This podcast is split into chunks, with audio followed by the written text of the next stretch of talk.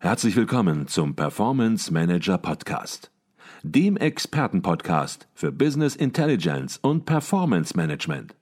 Inspirationen, Know-how und Impulse für Controller und CFOs, die noch erfolgreicher sein wollen. Ihr heutiger Gastgeber Peter Blum.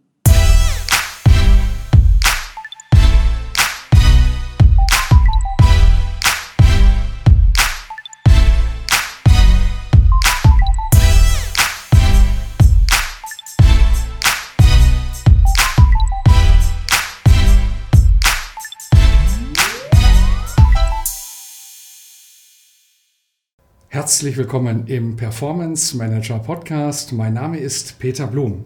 Jedes Jahr wird im Herbst der ICV Newcomer Award verliehen. Anliegen dieses Preises ist es, den akademischen Controller-Nachwuchs zu fördern sowie innovative Ideen von der Hochschule in die Controlling-Praxis zu übertragen. Ich begrüße jetzt bei uns im Podcast einen der Preisträger des Jahres 2021. Er ist Student an der WHU Otto Beisam School of Management und hat mit seiner Bachelorarbeit den dritten Platz des ICV Newcomer Awards gewonnen. Zunächst mal herzlich willkommen bei uns im Podcast und Gratulation für diese tolle und begehrte Auszeichnung, Niklas Werle. Danke für die Einladung. Schön, dass Sie sich die Zeit nehmen und ein bisschen was gleich auch über Ihre Arbeit berichten werden. Auch bei uns im Podcast der Betreuer der Arbeit, Professor Dr. Marco Reimer, Direktor des Instituts für Management und Controlling an der WHU und natürlich die Jury des ICV Newcomer Awards, vertreten durch Christina Keindorf von der Deutschen Bahn AG und Professor Dr. Nicole Jekel, Professorin für Controlling an der Beuth Hochschule für Technik in Berlin und Vorsitzende der Jury. Nicole, fangen wir gleich bei dir an. Die Jury hat die Bachelorarbeit von Niklas Werle mit dem, ich habe das mal ins Deutsche übersetzten Titel Shared Service Center als Effizienztreiber im Controlling. Wie lassen sich Shared Service Center in die Finanzfunktion von Henkel integrieren? Mit dem dritten Platz beim ECV Newcomer Award ausgezeichnet. Was hat dich, was hat die Jury an dieser Arbeit besonders überzeugt? Ja, also wir haben natürlich als Jury ganz hart diskutiert und uns überzeugte das Thema Shared Service Centers, denn ähm, es geht ja immer darum, Effizienzen ähm, zu steigern, Kosten zu senken und da ist das Thema bei Henkel natürlich richtig Sprengstoff und da haben wir überlegt, das ist ja nicht immer gut. Ne? Und das hat der Niklas Welle sehr schön diskutiert, die Stolpersteine und auch die Chancen natürlich. Du hast es gesagt, das Thema hat Sprengstoff, ist auch gar nicht so einfach, ist auch kontroverses Thema, weil das Thema Shared Service Center natürlich auch kein neues ist. Da gibt es auch schon viele Erfahrungen und von daher ist es natürlich ein spannendes Thema, weil es gibt gewisse Ideen, die man mit einem Shared Service Center verbindet, gewisse Vorteile und die möchte man umsetzen. Und wenn das nicht gelingt, dann muss man überlegen, wie geht das vielleicht besser. Und kommen wir direkt zur Arbeit, äh, dass wir da jetzt auch konkret reinhören. Herr Werle, vielleicht stellen Sie sich ein bisschen kurz vor, wer Sie sind, was Sie machen und dann halt auch natürlich ein wenig Ihre Arbeit zunächst mal. Wunderbar, ja, vielen Dank. Ich studiere oder habe studiert BWL an der WHU und habe mich dann in dem Bereich auch mit dem Thema Controlling beschäftigt und habe am Ende des Studiums die Abschlussarbeit in Kooperation mit Henkel geschrieben zum Thema Shared Service Centers. Und Hintergedanke war die Frage, inwiefern man Shared Service Center Organisationen nutzen kann für Controlling-Aufgaben und dann vor allem die Frage, wenn man das tun möchte, wie müssen diese Shared Service Center dann aufgebaut sein und wie müssen sie organisiert sein, damit sie auch für Controlling-Aufgaben geeignet sind. Mhm. Gab es da so einen bestimmten Grund, einen Anlass, wo äh, entsprechend bei Ihnen war, dass Sie gesagt haben, Mensch, dieses Thema möchte ich ganz gerne in der Bachelorarbeit beleuchten. Manchmal hat es ja Ursachen, man hat einen Praxispartner und der sagt, Mensch, das könnte ein Thema sein. War das bei Ihnen auch die Situation? Tatsächlich war genau das der Fall. Also das Thema kam ursprünglich von Henkel und wurde dann mit dem Controlling-Lehrstuhl bei mir an der Uni ähm, weiterverteilt oder publik gemacht und darüber bin ich drauf gekommen. Und mein persönliches Interesse rührt ein bisschen daher, dass ich schon vorher in einem Praktikum mich viel mit Shared Service Centern beschäftigt habe und dann den Gedanken spannend fand, wie sich das denn mit Controlling-Aufgaben verbinden lassen könnte. Jetzt ist das Thema natürlich nicht ganz unumstritten. Es gibt Shared Service Center, es gab Shared Service Center auch schon in der Vergangenheit. Man hat Ziele gehabt und oft ja, hat man diese Ziele nicht erreichen können. Und jetzt setzen Sie sozusagen noch eins drauf. Jetzt sagen Sie, Mensch, lass uns doch mal drüber nachdenken, wie man eine komplexe Dienstleistung und Controlling würde ich jetzt durchaus mal als komplexe Dienstleistung bezeichnen, wie man das aus einem Shared Service Center heraus organisieren kann. Ja, gibt es so Punkte, wo Sie sagen, Mensch, ja, das geht, aber darauf muss man achten? Ich glaube, eine Erkenntnis der Arbeit ist, dass es keine One-Size-Fits-it-all-Solution gibt. Also ein Thema ist, welche Shared Service Center Formen und Setups funktionieren, hängt von vielen verschiedenen Faktoren ab. Unter anderem davon, wie diese Aufgabe tatsächlich aufgebaut ist und wie das in die Gesamtstruktur des Unternehmens reinpasst. Also für manche Aufgaben, die leichter standardisierbar, die Prozessdokumentation vollständig sein kann, wo man messen kann, ob sie erfolgreich umgesetzt wurde. Da können diese Standardvarianten des SSCs manchmal gut funktionieren. Aber dann ist auch die Erkenntnis, dass bei vielen Controlling-Aufgaben die Komplexität dafür zu hoch ist, der der Wissens- oder Erfahrungsschatz, den man dafür braucht, zu hoch ist und dass dann andere Formen von SSCs vielleicht geeigneter sind, wo man anstatt zu sagen, wir brauchen eine Leistung, die wir abrufen, die andere Variante wäre, wir versuchen unser Team zu erweitern und wir buchen Manpower aus dem SSC, das dann mit uns zusammen in unserem Team Controlling-Aufgaben erledigt. Mhm. Und diese zweite Variante wäre dann etwas, das vielleicht für Controlling-Aufgaben noch eine weitere Möglichkeit bieten könnte. Mhm. Jetzt haben Sie sich ja auch die Praxis angeschaut in Ihrem Praxisunternehmen, aber sicherlich auch andere Beispiele, wo Service Center ja möglicherweise auch nicht so gut funktioniert haben, um daraus entsprechende Learnings zu erzielen. Was sind denn so die typischen Stolpersteine, vielleicht so ein, zwei Stolpersteine, auf die man achten sollte, wenn man komplexe Dienstleistungen aus einem SSC anbietet? Ich glaube, eine, die immer wieder vorgekommen ist, ist, Prozesse müssen ordentlich dokumentiert werden. Und gerade bei Controlling-Aufgaben ist vorher viel gewesen, Menschen arbeiten mit ihrem Erfahrungsschatz, mit ihrem Wissen, das sie sich über Jahre oder Jahrzehnte aufgebaut haben.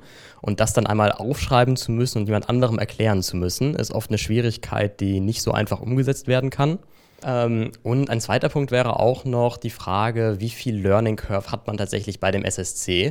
In vielen Standardmodellen des SSCs ist es ja so, dass Mitarbeiter wechseln, nicht immer dieselben Menschen auf dieselben Prozesse gestafft werden und dadurch auch die Fluktuationen gut abgearbeitet werden können. Bei Controlling-Prozessen war dann oft die Erkenntnis, dass die Komplexität dafür zu hoch ist und es eine gewisse Zeit braucht, bis Leute das Wissen, die Erfahrung und einfach die Fähigkeiten angesammelt haben, die es dafür braucht wo es dann auch mehr Sinn ergibt, ähm, konstantes Staffing auf derselben Aufgabe, zumindest in Controlling-Aufgabenbereichen zu lassen, damit das Ganze dann auch funktionieren kann. Mhm. Okay. Wenn Sie so eine Arbeit angehen, dann erwartet man verschiedene Dinge natürlich, die schwierig sind, aber es treten dann immer Herausforderungen auf, auf mit denen man nicht gerechnet hat. Gibt es so eine spezielle Herausforderung, außer vielleicht, dass Sie natürlich mit dem Marco Reimer jemanden haben, der auch mal kritisch nachfragt und manches noch kritischer hinterfragt, auch die aufgetreten sind während Ihrer Arbeit? Ich glaube, ganz zum Anfang der Arbeit war eine der Hauptherausforderungen, dass es zu dem spezifischen oder zu der spezifischen Fragestellung sehr wenig Literatur gibt. Es gab reichlich Literatur zu Shared Service Centern, zu Controlling, zu Organisationsstrukturen, aber sehr wenig, das alle drei zusammenführt wo ich dann also ansetzen musste mit verschiedenen Bereichen, die erst noch zusammengeführt werden müssen, wo bisher noch nicht so viel schon mal aufgeschrieben und studiert worden ist. Mhm. Okay. Herr Reimer, Sie haben die Arbeit als Sparingspartner betreut und haben da immer wieder mit Rat und Tat zur Seite gestanden. Jetzt ist es ja so, dass die Komplexität im Controlling immer größer wird. Agilität spielt eine Rolle und Sie an der WHU, Sie forschen ja auch in diesem Bereich sehr intensiv. Und es ist auch so, dass Shared Service Center in der Vergangenheit nicht immer optimal funktioniert haben, selbst wenn die Aufgaben sehr spezialisiert waren. Wie würden Sie das ganze Thema mal generell einschätzen? Sind Shared Service Center für das Controlling ein Teil der Lösung oder sagen Sie eher so ein Treiber des Problems? Da, ähm, das ist eine gute Frage, ehrlich gesagt. Ich, ich würde sagen, ähm, wahrscheinlich beides irgendwie. Ja, also natürlich sind sie äh, Lösung, Teillösung äh, des Problems. Der Effizienzdruck macht natürlich vor einer Finanzfunktion äh, keinen Halt. Äh, man versucht natürlich repetitive Prozesse auszulagern. Äh, man versucht natürlich ähm, die Prozesse einerseits kostengünstiger anzubieten, aber gleichzeitig auch so viel zu lernen, damit man natürlich auch Expertise aufbaut. Also von daher ist es sicherlich ähm, Teil der Lösung, weil es dann so jedenfalls äh, die, die, das gängige Narrativ natürlich Kapazitäten freisetzt die man entweder besser nutzen kann, anderweitig nutzen kann oder eben die letztendlich der Effizienz äh, zugutekommen. Teil des Problems vielleicht auch, weil natürlich äh, die, der Effizienzdruck dadurch dann noch höher, man sieht, was alles möglich ist. Und äh, es ist natürlich irgendwo, wie viele Innovationen in der, in der gesamten Betriebswirtschaftslehre, sehen wir natürlich entsprechende S-Kurven als Entwicklung. Es wird etwas eingeführt, es wird etwas perfektioniert und man wartet auf den nächsten Sprung. Und ich glaube, da, da stehen viele Unternehmen, viele, viele Unternehmen, die in diesem Bereich relativ führend sind, genau an einer solchen Schwelle jetzt wieder, wo man sich überlegt, okay, ähm, wie sieht eigentlich die, der, der nächste Effizienzsprung aus? Lohnarbitrage ist keine Option mehr. Das, da hat man fast alles sozusagen gehoben an Potenzial. Automatisierung mit relativ standardisierten ähm, Robots, glaube ich, gibt auch kaum noch was her. Also die Frage ist halt, was ist jetzt der, der, der nächste große Sprung? Viele Unternehmen, viele große Unternehmen äh, hoffen und, und erwarten sich sehr viel mit künstlicher Intelligenz und, und, und damit verwandten Konzepten. Jetzt hat der Niklas Werle ja eine beeindruckende Anzahl von Literaturquellen zusammengestellt.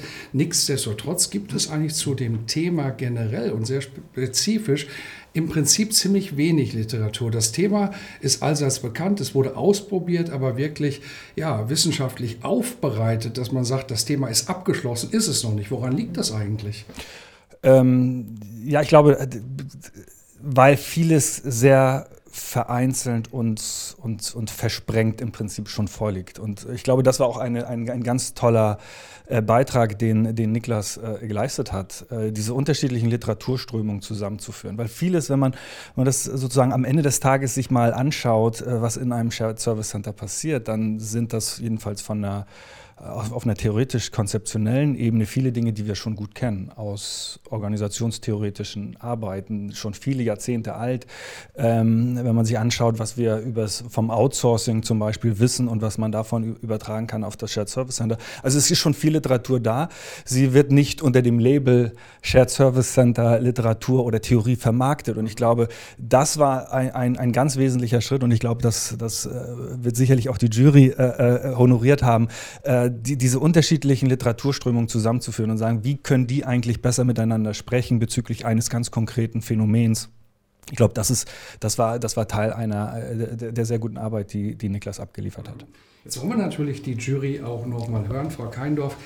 Häufig ist es ja so, dass manche Studentinnen und Studenten schwierige Themen bearbeiten und sich dann irgendwo fragen, Mensch, kann ich das jetzt hier einreichen zum ICV Newcomer Award? Ist das wirklich gut genug? Weil es ist ja schwierig, das Thema, und man wird jetzt auch nicht immer einfache Antworten finden. Was ist Ihr Plädoyer? Warum sollen Studentinnen und Studenten sich hier bewerben, hier mitmachen und vielleicht auch ein Plädoyer an die Professoren, die ja auch eine Rolle spielen?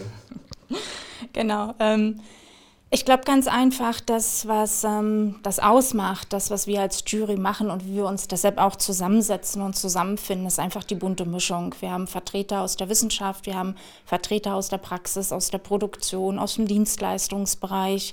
Und ich glaube, dass einfach wir die dadurch in unterschiedlichen Perspektiven auf die Arbeit der Studenten schauen aber im Grunde genommen ist die Antwort auf die Frage eigentlich ganz einfach, weil in dem Fall gilt einfach mal, probieren geht über studieren. Mhm.